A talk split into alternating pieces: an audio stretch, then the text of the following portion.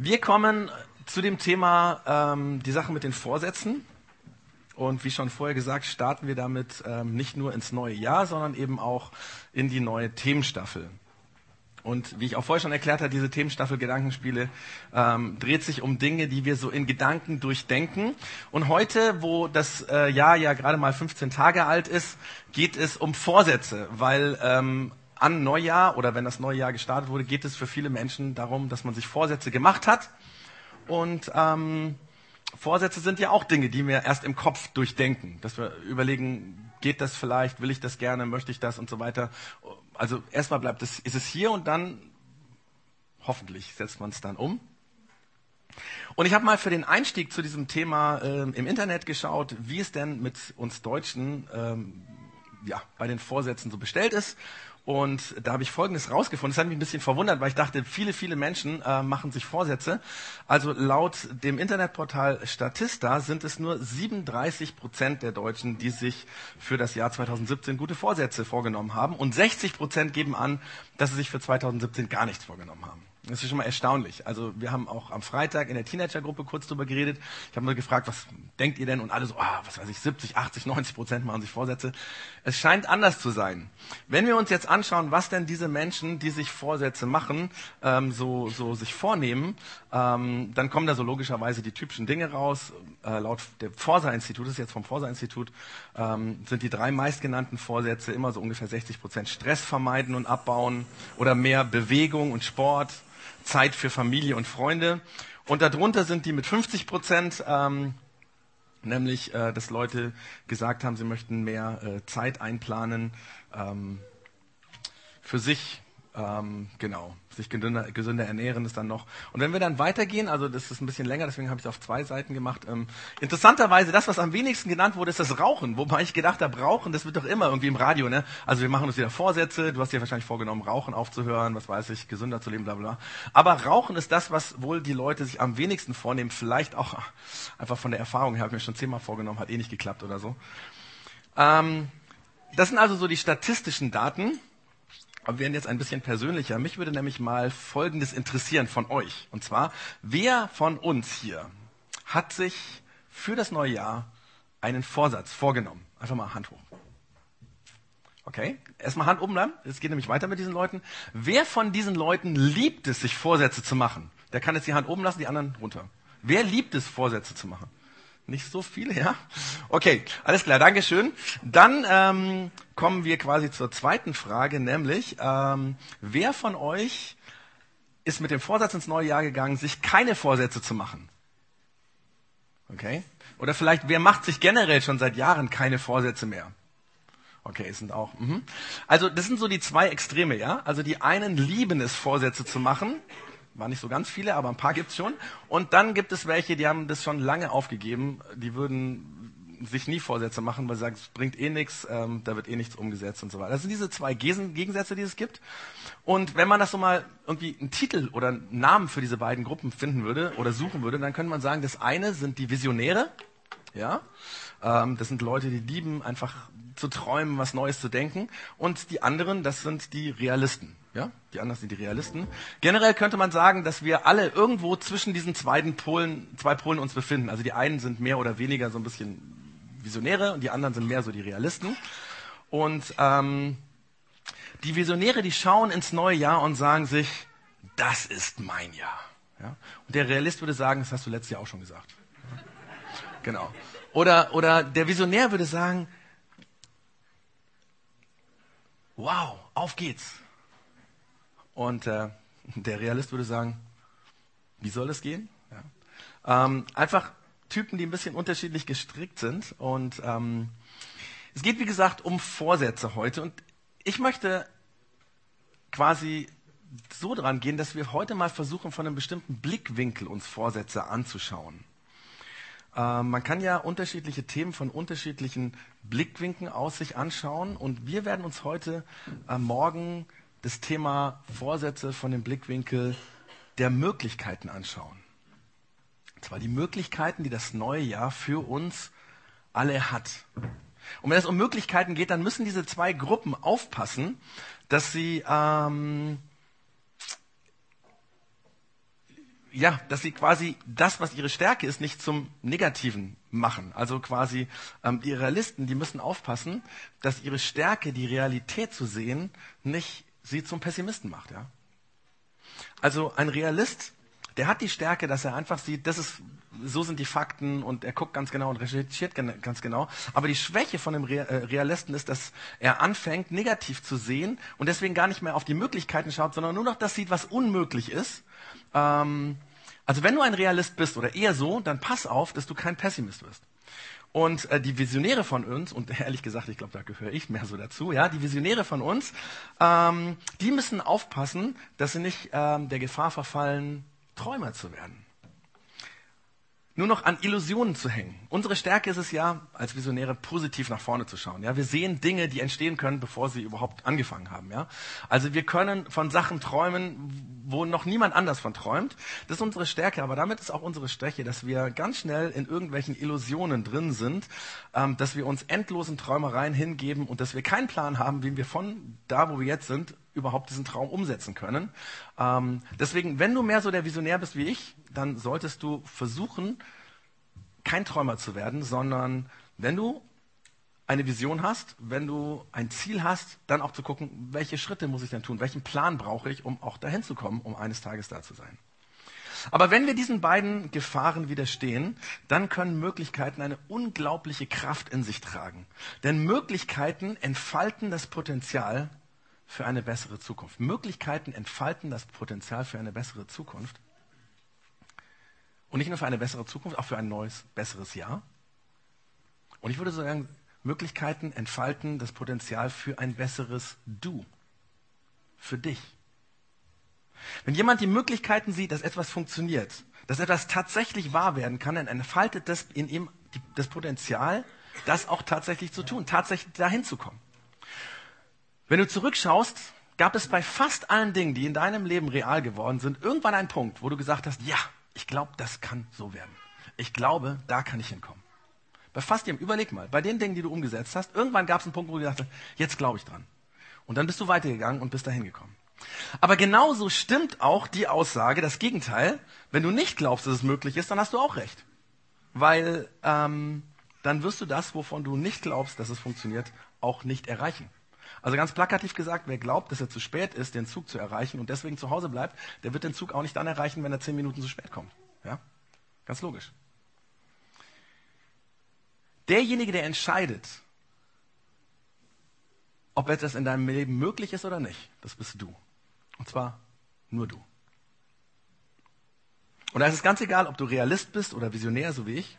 Wir werden Dinge dann in die Wirklichkeit umsetzen, wenn wir glauben, dass es möglich ist. Ich will dazu ein Beispiel erzählen, das es sehr also klar verdeutlicht. Ich war im Herbst mit meiner Familie ähm, im Technikmuseum in Berlin. Ich weiß nicht, wer da schon mal war im Technikmuseum in Berlin. Ein sehr faszinierendes äh, Museum, vor allen Dingen, wenn man so Technik begeistert ist. Ja. Äh, übrigens auch für Kinder sehr, sehr cool. Also wenn man in Berlin ist mit Kindern, sollte das nicht verpassen.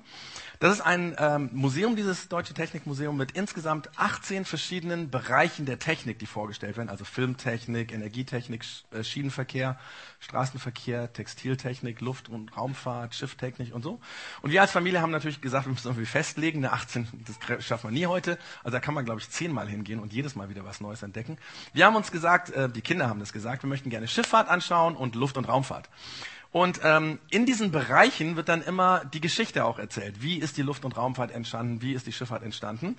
Und ich weiß nicht, ob ich ähm, nicht richtig aufgepasst habe, aber bei dieser Ausstellung von Luft- und Raumfahrt ist bei mir hängen geblieben, dass Otto Lilienthal quasi der Begründer der, und der Pionier der heutigen Luft- und Raumfahrt war. Aber diese Woche habe ich herausgefunden, dass das gar nicht stimmt. Denn Otto Lilienthal gilt zwar als erster Mensch, der aufgrund seiner Forschung ähm, wiederholt kontrolliert geflogen ist als Mensch. Und natürlich hat er damit die Vision entfacht bei Menschen, dass wir Menschen irgendwann mal fliegen können. Aber als eigentliche Begründer der Luft- und Raumfahrt gelten zwei andere Personen. Nämlich die Amerikaner, die sogenannten Wright-Brüder. Die beiden haben nämlich als erste einen Motorflieger gebaut, oder Mot ja, Motorflieger gebaut, der auch tatsächlich mehrere Stunden geflogen ist. Die Wright-Brüder waren schon als Kinder begeistert von dem Traum zu fliegen. Sie haben sich ganz früh mit Technik beschäftigt und so, aber auch mit Luftfahrt. Äh, die Nachricht vom Absturz von Lilienthal ähm, hat sie nach eigenen Aussagen bewogen dazu, intensiv sich mit dem Menschenflug zu beschäftigen. Äh, sie fingen an, sich alle Forschungsergebnisse von Lilienthal durchzulesen und zwar im Heimstudium anzueignen. Sie haben die Bücher gekauft, haben das selber quasi durchgelesen. Sie haben auch noch von anderen äh, Flugexperten oder Experimenten ähm, die Daten zusammengeholt. Und sie haben dann übrigens auch herausgefunden beim Experimentieren, dass der Otto Lilienthal in seiner Formel für Auftrieb und Luftwiderstand Fehler gemacht hatte. 1899 bauten die Wright-Brüder ihren ersten Doppeldecker-Gleitapparat und vier Jahre später, am 17. Dezember 1903, gelang ihnen der erste Flug mit einem motorbetriebenen Flugapparat, der nicht nur gestartet ist, sondern auch wieder gelandet ist, ohne dass dieses Flugmodell dabei kaputt gegangen ist. Das war nämlich der Punkt. Das ist nämlich einigen passiert, dass sie geflogen sind, aber dann sind sie eben abgestürzt. Warum erzähle ich das? Die Wright-Brüder, und zwar Wilbur und Orville Wright, haben als Kinder und als Jugendliche ein Hobby gehabt. Und zwar haben sie Vögel beobachtet zusammen und haben zusammen dann diese Vögel gemalt. Also fliegende Vögel. Das war ihre Hobby. Sie haben viele, viele Stunden dabei gebracht, haben es sehr äh, detailliert aufgemalt, was sie so gesehen haben. Und irgendwann, als sie so zusammensaßen und fliegende Vögel gemalt haben, sagt einer zu dem anderen, weißt du was? Weißt du was? Ich glaube, es geht. Ich glaube, es gibt die Möglichkeiten, dass Menschen fliegen können. Wir müssen nur herausfinden, wie das geht. Und seitdem haben diese Brüder an dieser Möglichkeit, an diese Möglichkeit geglaubt, dass Menschen fliegen können. Und dieser Glaube an die Möglichkeit zum Fliegen, nur dieser Glaube, dass Menschen fliegen können, an die Möglichkeit, dass sie fliegen können, das hat sie zu unglaublichen Leistungen motiviert. Und das ist ganz, ganz erstaunlich, denn die beiden äh, Brüder hatten die denkbar ungünstigsten Voraussetzungen, die ersten Menschen zu werden, die fliegen. Weil damals gab es weltweit Wissenschaftler und Professoren, die sich mit der Fliegerei beschäftigt haben. Und die Wright-Brüder, die hatten gerade mal einen Fahrradladen. Ich lese dazu mal ein Zitat aus einer Biografie über die Wright-Brüder von David McClure, die äh, 2015 erschienen ist. Und zwar schreibt da dieser äh, Autor, nichts konnte Wilbur und Orwell Wright entmutigen, nicht einmal die Tatsachen, dass sie keinen Hochschulabschluss oder Highschool-Abschluss und nicht studiert hatten, dass sie keine technische Ausbildung gemacht hatten, dass sie keine Erfahrung in der Zusammenarbeit mit anderen hatten, dass sie keine Freunde im einflussreichen Positionen hatten, dass sie keinen Finanzinvestor hatten, dass die Regierung sie nicht unterstützte und auch nicht, dass sie nur wenig eigenes Geld zur Verfügung hatten. Selbst die reale Möglichkeit, dass sie bei einem ihrer Flugversuche ums Leben kommen könnten, hat sie nicht entmutigen können. Krass, oder? Der amerikanische Staat, das muss man wissen, hat damals dem Physik- und Astronomieprofessor Samuel Langley 70.000 US-Dollar gezahlt, damit er ein Flugmodell baut und er ist gescheitert. Und diese Wright-Brüder haben gerade mal aus eigener Tasche ungefähr 1000 Dollar gehabt und haben damit es geschafft, einen flugtauglichen Motorgleiter zu bauen. Und wenn wir uns heute ins Flugzeug setzen, also wenn du vielleicht in ein paar Monaten in Urlaub fliegst, dann denk dran, diesen beiden Brüdern, den Wright-Brüdern, verdankst du, dass du jetzt da sitzen kannst. Weil sie es rausgefunden haben, weil sie mit einer unglaublichen Energie geglaubt haben, es ist möglich.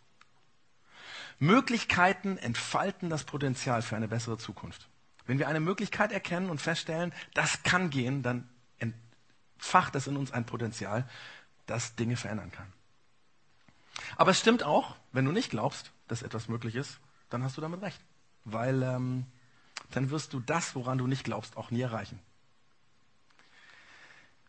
So, wenn wir das, was wir jetzt mal so durchdacht haben, ähm, auf das neue Jahr übertragen und daraus eine Frage machen, könnten wir quasi die Frage stellen, was glaubst du, was glaubst du, dass im neuen Jahr für dich möglich ist? Glaubst du, dass es möglich ist, mehr Sport zu machen 2017 und dich mehr zu bewegen? Glaubst du, dass es möglich ist, mit deinen Finanzen besser umzugehen, dass du keine Schulden mehr machen wirst? Glaubst du das? Glaubst du, dass es möglich ist, dass deine Ehe besser wird, dass du mehr Zeit in deine Beziehung investierst, damit ihr euch positiv entwickelt? Glaubst du, dass es möglich ist, dass du ein besserer Papa wirst, eine bessere Mama wirst? Glaubst du, dass es möglich ist, dich mehr um Menschen zu kümmern, die Hilfe brauchen? Weil du siehst, offensichtlich gibt es Menschen, die Hilfe brauchen, aber du hast eigentlich ihnen noch nie geholfen? Die Antwort auf diese Fragen wird ganz entscheidend sein, ob du tatsächlich auch diese Dinge in die Realität umsetzt. Wenn du nämlich nicht glaubst, dass es möglich ist, wirst du es auch nicht ändern. Übrigens äh, hat man in Studien noch was ganz anderes herausgefunden, was Interessantes herausgefunden. Und zwar, warum manche Menschen ihre Vorsätze umsetzen und andere Menschen ihre Vorsätze nicht schaffen umzusetzen. Man hat herausgefunden, Menschen, die sich nur allgemein formulierte Absichten vornehmen, setzen sie in aller Regel nicht um. Also wenn du dir einfach vornimmst, ich möchte dieses Jahr mehr Sport machen, dann wirst du, also mit an Wahrscheinlichkeit, äh, nein, egal, wirst du auf jeden Fall das sicherlich nicht umsetzen, ähm, weil du es dir nur allgemein vorgenommen hast. Aber wenn man zu einer allgemein formulierten Absicht noch eine Wenn-Dann-Regel formuliert, dann ist die Aussicht sehr groß, dass man das auch umsetzt. So eine Wenn-Dann-Regel meint, im Wenn-Teil der Regel legt jemand möglichst genau Zeit und Ort und Mittel fest, um diesen Vorsatz umzusetzen. Und in, der, in dem Dann-Teil dieser Regel kommt dann die konkrete Handlung, was er machen wird. Also, zum Beispiel, immer dienstags, wenn ich von der Arbeit komme, greife ich meine bereits gepackte Sporttasche im Flur und gehe dann direkt ins Fitnessstudio. Wenn du es so konkret vornimmst, ist die Wahrscheinlichkeit sehr groß, dass du das auch umsetzt. Wir könnten jetzt noch zwei Stunden über Vorsätze reden, würden wahrscheinlich ganz interessante Dinge noch rausfinden. Da gibt es Forschung drüber und so weiter. Ähm, aber ich möchte das jetzt nicht tun, sondern ich möchte einen Schritt weitergehen, indem ich diese Frage ein klein wenig verändere. Eine geringfügige Veränderung, die aber diese Frage noch viel bedeutender macht. Eine Frage, die noch viel mehr Kraft und Potenzial in dir und mir freisetzen kann. Und glaubt mir, diese Frage kann entscheidend dafür sein, ob im Jahr 2007 bei dir was passiert, auch für uns als Projekt X, ob da was passiert. Ich bin sogar überzeugt, dass die Frage so viel Kraft freisetzen kann, dass wir sie nicht überbewerten können. Und zwar lautet diese Frage, was glaubt Gott, dass im neuen Jahr für dich möglich ist? Was glaubt Gott, dass für dich im neuen Jahr möglich ist? Was glaubt der Schöpfer, der Erfinder von allem, der, der dich und mich sich ausgedacht hat, was glaubt der, liegt in deinem Leben drin, ja? Was sieht er für Potenzial in dir? Ich meine, er kennt dich besser, als du dich kennst. Er kennt mich besser, als mich kennt. Ich meine, der kennt uns besser, als Google uns kennt, ja? Ähm, was sieht er für Potenzial, das in uns liegt? Was erkennt er? Was kann der Klaus schaffen? Was kannst du schaffen? Und ich habe eben schon meinen Namen einge, eingefügt. Ich glaube, dass diese Frage vor allem dann konkret wird, wenn du deinen Namen einsetzt. Was glaubt Gott, dass im neuen Jahr für Klaus, für Anne, für was weiß ich, wie du heißt, möglich ist?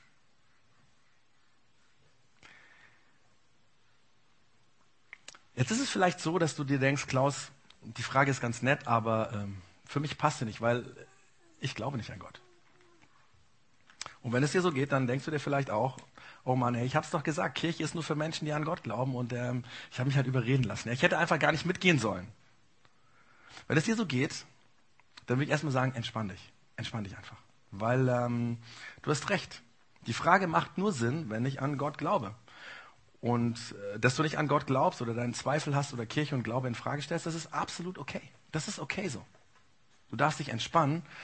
Ähm, du darfst hier sein, wenn du Atheist bist. Und ganz ehrlich, ich finde es super krass, dass du den Mut hast, hier zu sein und über Gott nachzudenken, wenn er eigentlich für dich nicht allzu viel bedeutet. Ich würde sogar sagen, danke, dass du dir die Zeit nimmst. Das ist der Wahnsinn.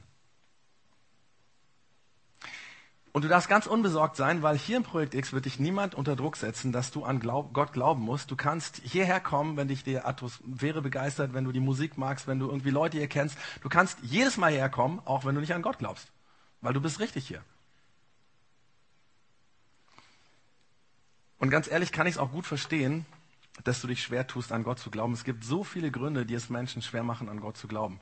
Aber vielleicht hilft dir diese Church so ein bisschen zu verstehen, wie Menschen ticken, die an Gott glauben.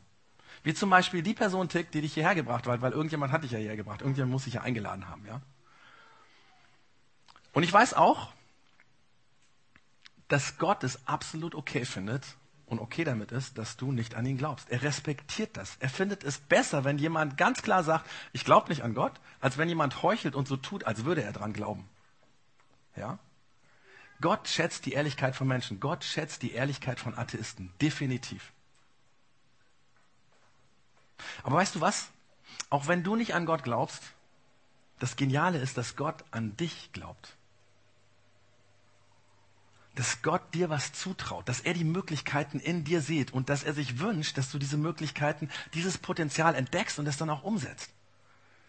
Und zwar deswegen, weil du ihm wichtig bist, weil wir alle Menschen ihm unglaublich wichtig sind, weil er ständig an uns denkt, weil er uns wertschätzt, weil er uns liebt, weil er, weil er möchte, weil er möchte, dass wir weiter positiv in unserem Leben weitergehen.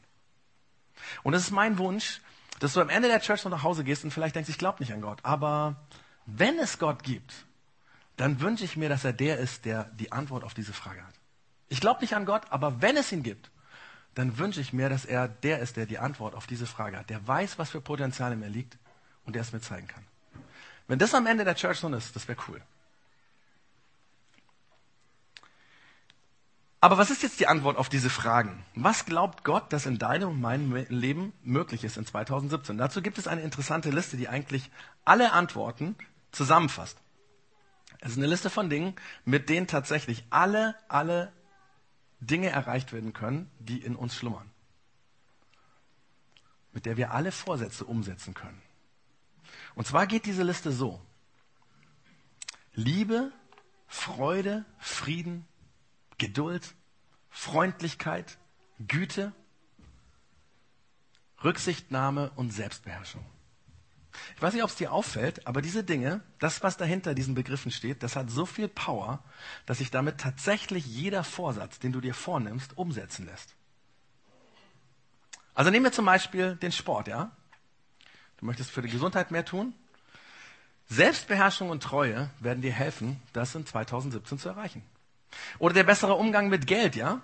Wenn du Geduld noch dazu nimmst, Geduld, Treue und Selbstbeherrschung, ähm, dann wird es dir gelingen, keine Schulden zu machen. Wahrscheinlich wird es dir sogar gelingen, Schulden abzubauen.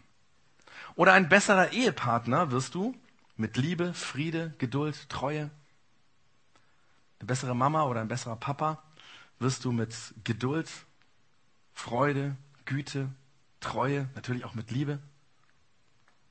Oder Rücksichtnahme und Güte wird dich dazu bewegen, Menschen zu helfen, die Hilfe brauchen, obwohl du bis jetzt vielleicht eher mehr egoistisch unterwegs warst. Und selbst wenn du dir nichts vorgenommen hast und eigentlich Sorgen und Angst vor dem Jahr hast und eine depressive Grundstimmung mitbringst, ja, dann werden Freude und Friede und Lieben dich in eine positive Richtung hineindrücken für das neue Jahr. In diesen Dingen steckt das Potenzial für eine bessere Zukunft, für ein besseres Jahr, für ein besseres Du. Ich finde diese Liste echt krass, ähm, weil sie uns verändern kann zum Positiven. Und ähm, diese Liste kommt übrigens aus der Bibel, ähm, wo jemand erklärt, wie Menschen es schaffen können, Dinge im Alltag umzusetzen. Ähm, geschrieben hat es ähm, der Paulus. Der Paulus war ein Mann, der im ersten Jahrhundert nach Christus die ersten christlichen Kirchen gegründet hat. Und ähm, diese vielen Kirchen oder eigentlich waren das mehr so Gemeinschaften. Das, die hatten ja kein Gebäude oder so, so ein Kirchengebäude, sondern es waren einfach Menschen, die sich getroffen haben, die den Glauben irgendwie miteinander gelebt haben. Ähm, dieser Paulus hat diese christlichen Gemeinschaften noch viele Jahre durch Besuche und Briefe betreut und in einem dieser Unterstützungsbriefe sozusagen, den er an die Christen in der römischen Provinz Galatien geschrieben hat, man hat dann auch kurz diese Menschen einfach Galater genannt, also nicht Menschen in Galatien, sondern Galater. Also in einem, in diesem Brief an diese Galater im fünften Kapitel, Vers 22, wobei man auch sagen muss, der Paulus Paulus hat nicht einfach Kapitel 5 und so Kapitel 6 und 7 hingeschrieben, sondern irgendwann mal, viele Jahrhunderte später, hat irgendjemand gedacht, um, um zu finden, wo welcher Satz steht, machen wir Kapitel und Verse und so, ja. Nur damit du verstehst, also ähm, der Paulus war nicht so ein gestörter Typ, der so immer so Nummern vor jeden Satz geschrieben hat oder so. Also, ja, ja wirklich, wenn man die Bibel nicht kennt, kann man ja auf solche Ideen kommen. Also, der hat Folgendes geschrieben. Die Frucht, die der Geist Gottes hervorbringt, besteht in Liebe, Freude, Frieden, Geduld, Freundlichkeit, Güte, Treue, Rücksichtnahme und Selbstbeherrschung. So, jetzt schauen wir es uns so an. Jetzt könnt ihr noch mitlesen. Also nochmal, die Frucht, die der Geist Gottes hervorbringt, besteht in Liebe, Freude, Friede, Geduld, Freundlichkeit, Güte, Treue, Rücksichtnahme und Selbstbeherrschung. Gegen solches Verhalten hat kein Gesetz etwas einzuwenden. Der Grund, warum Gott denkt, dass es, dass es die Möglichkeit ist, dass sich unser Leben so verändert, ist die Frucht des Geistes. Oder hier wird gesagt die Frucht, die der Geist Gottes hervorbringt. Ganz einfach erklärt, Jesus glaubt daran, dass diese Dinge in uns Menschen wachsen können, wenn wir mit ihm zusammen sind, wenn unser Leben wir mit ihm gestalten, wenn wir in einer Beziehung zu ihm leben, wenn in unserem Geist, in unserem Wesen, in unserem Handeln Jesus drin ist, ja, wenn er mit seinem Geist in uns ist, wenn er in uns lebt, wenn unser Handeln und Denken von ihm bestimmt wird. Das ist übrigens der Grund, ähm, warum wir das Projekt X, ähm, als wir eine Vision und Missionsform, also Mission Statement formuliert haben, dass wir nicht geschrieben haben, wir wollen Menschen unterstützen, religiös zu werden, weil darum geht es nicht. Religion bewirkt das nicht, was hier steht, ja. Also wenn wir uns die Religionskonflikte weltweit anschauen, dann bestehen diese Religionskonflikte bestimmt nicht, weil die Leute diese Liste hier, weil das hier leben. Religion bewirkt in aller Regel genau das Gegenteil. Wir haben deswegen formuliert in unserem Mission Statement, wir möchten Menschen oder sehen unseren Auftrag darin, Menschen zu unterstützen, im Vertrauen zu Jesus zu wachsen. Es geht um eine Vertrauensbeziehung zu Jesus. Und wir glauben, wenn ein Mensch ein Vertrauen aufbaut zu Jesus, dann wächst diese Frucht. Und dann wird am 33. 31.12. diese Frucht im Leben desjenigen, der das lebt, gewachsen sein. Ich weiß übrigens eins über dich und mich. Die Menschen, die um uns herum laufen, äh, äh, laufen, leben, Entschuldigung. Die Leute, die um uns herum leben, also unsere Freunde, Nachbarn, Arbeitskollegen, die Chefin und vielleicht auch die Kassiererin am Rewe, die fänden das richtig gut, wenn wir uns so verändern würden. Weil ganz ehrlich, wir möchten eigentlich, dass alle Menschen, die um uns herum leben, so sind, oder? Das wäre das Beste. Aber die Frage ist natürlich, wie kommt man dazu, dass in unserem Alltag diese Dinge real werden, dass sie wachsen? Wisst ihr, ich kenne dieses Zitat aus der Bibel fast schon ja, seitdem ich lebe, könnte ich sagen, ja, weil ich bin als Pastorenkind aufgewachsen und weil dieses Zitat aus der Bibel eins der meist zitierten Dinge ist äh, von der Bibel im christlichen Kontext, habe ich das schon als kleines Kind gehört. Bei dem Zitat wusste ich auch schon ziemlich bald, wo es steht, weil ähm, das ist so bekannt, dass man da auch weiß, wo es steht. Oft ist es sogar so, dass Christen das gar nicht mehr zitiert haben, sondern einfach nur gesagt, ja, weil in Galater 5, Vers 22 das und das steht und jeder es dann gehört hat und Insider war, der wusste dann, ähm, dass die Stelle gemeint ist, wo beschrieben wird, was Gottes Geist an uns wachsen lassen will. Zumindest haben die frommen Menschen immer so getan, als wüssten wüssten sie, was da steht, ja, weil so habe ich das als Kind auch gelernt. Ne, das musst du wissen, was da steht. Das Problem bei solchen Insider-Dingern ist ja meistens nur, alle tun so, als wüssten sie, was da steht, aber keiner lebt es. Und die meisten wissen dann noch nicht immer genau, was da steht. Ja, also Liebe, Friede, Freude, Eierkuchen. Nee, das war es dann nicht, ne? So. Auf jeden Fall kenne ich diesen Satz schon ewig. Und ich habe auch schon öfters darüber gepredigt, aber letzte Woche habe ich etwas darüber gelesen, was meine Sichtweise verändert hat. Da hat jemand gesagt, was wäre, wenn wir uns eine Sache von dieser Liste herausnehmen und dann ein Jahr lang dranbleiben, das umzusetzen. Wenn wir uns ein Jahr lang mit Jesus an die Arbeit machen, eine Sache was weiß ich, Liebe, Friede oder Geduld oder was auch immer, eine von diesen neuen Sachen nehmen, wenn wir es wirklich einüben würden, ein Jahr lang, würde es nicht alles verändern? Das Problem ist nämlich, dass eine solche Liste von neuen Dingen uns überfordert. Neun Dinge gleichzeitig im Leben verändern, das überfordert jeden. Dann tun wir alles und letztendlich gar nichts. Aber eine Sache, das ist realistisch. Und wenn wir mal genau darüber nachdenken, diese Dinge sind ja alle miteinander verknüpft, ja. Also wenn ich liebevoller werde im Umgang mit anderen, dann tue ich ihnen Gutes.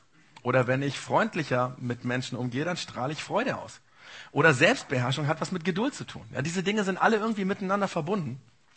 Wenn ich also mich auf eines konzentriere und sage, da möchte ich dran arbeiten, dann werden die anderen Dinge mitwachsen. Aber wenn ich alles auf einmal versuche, werde ich mich verzetteln. Das ist wahrscheinlich das Problem, warum in vielen, vielen christlichen Gemeinden man zwar sagt, Galater 5, Vers 22, aber eigentlich ist es miteinander komplett anders. Und du würdest sagen, die Leute lieben sich nicht, die mögen sich gar nicht. Die Leute sind nicht freundlich, die zicken sich an. Aber wenn wir uns eins aussuchen, dann ist ja sinnvoll, wenn wir uns überlegen, welches, welches von diesen Dingen ist für mich das Wichtigste. Und das kannst du dir selber überlegen.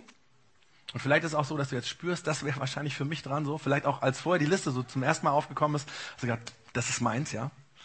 Aber eine noch viel bessere Idee, damit du wirklich rausfindest, was für dich das Wichtigste ist, ist andere Menschen zu fragen, weil die haben eine Außensicht, die kennen dich von außen.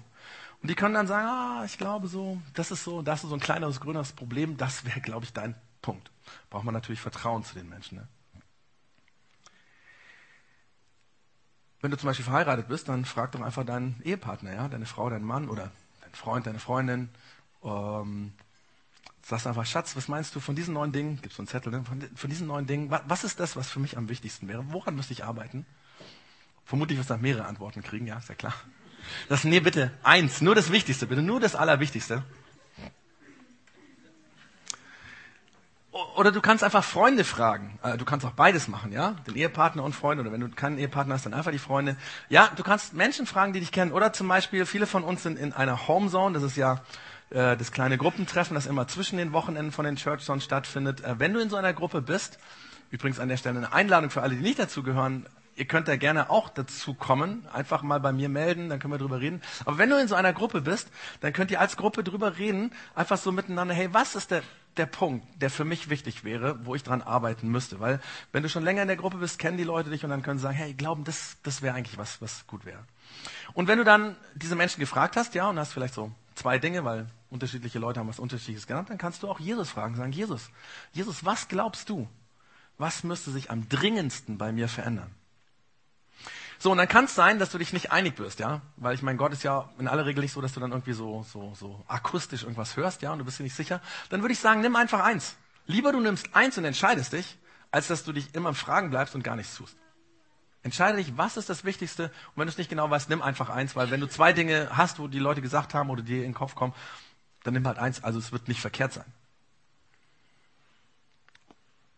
Und dann bleib ein Jahr dran an dem Begriff. Bleib dran, zu überlegen, wie werde ich liebevoller oder geduldiger oder rücksichtsvoller, was auch immer du ausgewählt hast, ja? Lies dazu ein Buch. Es gibt so viele Bücher zu diesen Themen. Oder such dir ein Zitat aus der Bibel, wo dieser Begriff vorkommt und lerne es auswendig. Und denk immer wieder dran. Also man lernt es ja nicht auswendig, um es auswendig zu lernen, sondern um einfach es in sich zu haben, um immer wieder es hochholen zu können, darüber nachzudenken. Beschäftige dich ganz bewusst mit Situationen, wo du, obwohl du es dir vorgenommen hast, es nicht geschafft hast. Und dass du denkst, warum war ich hier nicht liebevoll? Warum schaffe ich es nicht, treu Menschen gegenüber zu sein? Oder was auch immer es ist, ja? Und auf der anderen Seite auch die positiven Dinge, wenn du einen Moment hast, wo es geklappt hat, hey, ein Erfolgserlebnis, schreib's auf. Warum habe ich es geschafft, hier so zu sein, obwohl ich eigentlich vom Typ anders bin?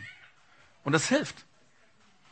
Oder wenn du weißt, da kommt demnächst eine knifflige Situation, gewöhnlich bist du dann nicht geduldig, ja, dass du vorher betest oder dass du Freunde fragst, ja, zum Beispiel in der Homezone oder irgendwie Leute, die auch an Jesus glauben. Hey, betet dafür. Da kommt eine Situation, meistens raste ich dann aus, dass ich, dass ich einfach geduldiger werde. Zum Beispiel, wenn Geduld ist, die du ausgesucht hast. Oder wenn ein paar Monate ins Land gegangen bist, dann frag in der Homezone, hey, habe ich mich verändert? Und es kann sein, dass die Leute sagen, ja, wir merken es. Es kann auch sein, dass die Leute sagen, du, ich glaube, ich muss noch härter daran arbeiten. Das ist, je nachdem, wie ihr euch vertraut, ja. Das ist natürlich wichtig. Aber es kann helfen, dass ich Schritte mache. Und wisst ihr warum? Warum es dich und mich verändert, wenn wir so leben? Weil Gott glaubt und weiß, dass es für dich und mich möglich ist, diese neuen Dinge im Leben real umzusetzen. Vielleicht fragst du dich jetzt, hey Klaus, predigst du das eigentlich nur oder lebst du das auch? Und die Frage ist berechtigt. Es gibt so viele Menschen, die labern nur und tun nichts.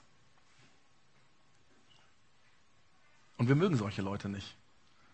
Und deswegen ist die Frage absolut berechtigt. Ist das da vorne nur Gelaber oder ist es echt? Und wer mich kennt, der weiß, dass mich die Themen der Predigten immer bewegen, dass die mir nachgehen. Das lässt mich nicht kalt. Und äh, deswegen ist es fast, also eigentlich immer so, wenn ich predige, dass ich immer so ein paar Tage euch voraus bin. Ja? Also auch in diesem hier. Ich habe zum Beispiel am Mittwoch meine Frau gefragt, die Liste gegeben, habe gefragt, hey, was meinst du, was meinst du, wäre für mich das Wichtigste? Ja? Und die war dann an dem Abend sehr, sehr lieb zu mir und hat gesagt, ja, so ein bisschen geduldiger und selbstbeherrschter könntest du deinen Kindern gegenüber schon werden. Und das ist genau das, was ich schon seit Monaten spüre. Ich bin oft so unfair und ungeduldig meinen Kindern gegenüber. Und ich habe schon länger mal versucht, irgendwie da was zu machen, aber jetzt habe ich mir vorgenommen, dieses Jahr, dieses Jahr geht es um Geduld. Und das möchtest du lernen. Und da willst du dran arbeiten. Und eins weiß ich, und das ist der allerletzte Gedanke, damit mache ich dann auch Schluss. Eins weiß ich ganz sicher. Wenn ich am 31.12. tatsächlich geduldiger geworden bin, dann liegt das nicht an mir. Ich habe schon so oft versucht, an meiner Ungeduld zu arbeiten. Wenn ich geduldiger geworden bin, dann nur, weil Jesus mich geduldiger gemacht hat. Und dann nur, weil ich Geduld mit Jesus zusammen angegangen bin, weil selber schaffe ich das nicht. Gerade die negativen Dinge in unserem Leben, die wir schon seit Jahren leben, das schaffen wir nicht selber, das zu ändern. Da brauchen wir Gott, da brauchen wir Herr Jesus, das geht nicht ohne ihn. Sonst führt das alles nur zu Frust und zu Enttäuschung und das wir letztendlich aufgeben. Aber mit Jesus geht das. Mit Jesus ist alles möglich, weil er uns kennt und weil er glaubt, dass das geht. Und weil er die Möglichkeit in uns sieht, kann es passieren, dass du eine neue Perspektive für 2017 kriegst. Ja? Vielleicht bist du bis jetzt immer negativ und du hast Angst und Sorgen. Und plötzlich verändert Jesus in dir diese Angst und Sorgen und du schaust positiv ins Jahr. Und mit Jesus kannst du ein Mensch werden, der sich um andere kümmert und ihnen hilft. Und dass du nicht mehr so egoistisch auf dich zentriert lebst. Oder du kannst mit Jesu Hilfe das lernen, eine liebevollere Mama zu werden oder ein freundlicherer Papa. Oder deine Ehe hat eine Chance mit Jesus. Und wo heute Streit ist, kann es sein, dass am 31.12. ganz viel Frieden eingezogen ist. Weil Jesus das verändern kann. Und mit Jesus wirst du einen guten Umgang mit Geld lernen. Dass du auf der einen Seite ja lernst, nicht dich zu verschulden und auf der anderen Seite aber auch lernst, das Geld, was du hast, großzügig für andere auch zu brauchen, um zu helfen. Und auch dein Vorsatz mit Sport, mit Jesus geht das. Glaubst du das? Frag dich, welche Frucht wähle ich? Welche Frucht? Die Frucht, die der Geist Gottes hervorbringt, besteht in Liebe, Freude, Frieden, Geduld, Freundlichkeit, Güte, Treue, Rücksichtnahme und Selbstbeherrschung. Welche Frucht wählst du für dieses Jahr 2017? Und damit es jetzt nicht einfach so im Kopf bleibt, sondern dass du einen Reminder hast, der dich daran erinnert. Wir haben solche Wäscheklammern, die, wenn sie irgendwo dranhängen, einfach fest dran sind, ja, also dass du es nicht vergisst. Die haben wir quasi ähm, gebastelt, sagt man, ne? gebastelt. Die Brigi hat die gebastelt, ähm, genau. Und ähm, da kann jeder eine mitnehmen. Da steht drauf, welche Frucht wählst du? Galater 5, 22. Also für alle, die, die nicht so bibelfest sind, ja, der Brief an die Galater von Paulus, Kapitel 5, Vers 22. Hier steht nur GAL 5,22. Also das ist so die Abkürzung. Ähm, diese Klammer kannst du mitnehmen und dann schau gerne nochmal, wenn du dir das nicht merken konntest, einfach in der Bibel oder du gibst einfach ins Internet bei Google an Galater 5,22, dann kommt es auch vor, ja, oder du suchst nach einem Bibel-App im Internet. Ähm, schaust dir diesen Satz nochmal an und wählst eine von diesen Sachen aus. In Zusammenarbeit mit anderen, mit Freunden, mit deinem Ehepartner oder so. Und den kannst du dann auf die andere Seite draufschreiben. Und dann tust du es irgendwo hin, so ans Ohr oder so. Ne? Nee, vielleicht auch einfach, was weiß ich, wo du immer wieder hinguckst, dann erinnert dich das im Jahr. Wo möchte ich dranbleiben? Wo möchte ich dran arbeiten? Und ich bin mir sicher, wenn du mit Jesus dranbleibst, wird am 31.12. dein Leben anders ausschauen wie heute. So, die Briggi wird uns jetzt helfen, die zu verteilen. Der Matze und die Band gehen schon mal nach vorne. Vielen Dank. Ja, genau. Also jeder kriegt so eine ähm, Klammer. Und wir werden jetzt ein Lied singen, was das nochmal ausdrückt, und zwar ähm, God is able. Gott kann das, auf Deutsch gesagt. Gott hat die Möglichkeit. Er kann uns verändern. Und ähm, genau, das singen wir jetzt zusammen. Einfach nochmal so als Abschluss von dem, was ich gesagt habe. Und damit ähm, kommen wir zum Schluss von dieser Church Zone. An der Stelle nochmal den Hinweis. Beim nächsten Mal in zwei Wochen geht es weiter mit dem Thema, wenn du nur anders wärst. Also für all die Leute von uns, ähm, die irgendjemand im Kopf haben, oh Mann, mein Ehepartner, wenn der nur anders wäre, oder mein Lehrer, mein Chef, was weiß ich, ähm, dann bist du absolut richtig hier. Ähm, da werden wir drüber nachdenken, wie wir mit solchen Gedanken umgehen können. Kurzer Hinweis nochmal auf diese Karte. Wenn du einfach mehr Kontakt zum Projektix haben möchtest, dafür ist die Karte da oder dieser Bierdeckel. Da drüben ist die Box, wo man das reinstellt meisten kann. Sieht genauso aus, genau solche Streifen, ähm, ganz genau. Und an der Stelle möchte ich einfach noch Gott bitten, uns zu helfen. Das, was er an guten Dingen sieht, die Möglichkeiten, die er sieht, die, dass die wirklich real werden. Und ähm, im christlichen Kontext nennt man das Segnen. Das heißt nämlich die guten Ideen, die guten Gedanken, das, was Gott an Möglichkeiten sieht, dem anderen zuzusprechen, quasi dem anderen sozusagen, weil, ja, wie Gott selber zu sagen, hey, das soll für dich real werden. Und das möchte ich jetzt noch machen, ähm, weil ich glaube, dass Gott das kann. Dass er die Möglichkeiten, die er sieht, auch umsetzen kann in uns und uns dabei helfen kann. Gott, der dich besser kennt als du selbst, der dich besser kennt als irgendwelche Firmen, die Daten von dir sammeln. Gott, der weiß, was für Möglichkeiten in dir schlummern und der auch weiß, was das Wichtigste ist, was das Dringendste ist, was verändert werden müsste. Dieser Gott soll dir helfen, diese eine Sache rauszufinden. Und er soll dir helfen, im Jahr 2017 bis zum 31.12. dran zu bleiben. Und dieser Gott soll die Möglichkeit in die Realität umsetzen, dass am 31.12. du staunst, was sich alles verändert hat. So segne dich und beschenke dich Gott, der Vater im Himmel und Jesus, der Sohn Gottes und der Heilige Geist. Gott, der in dir wohnen will. Amen.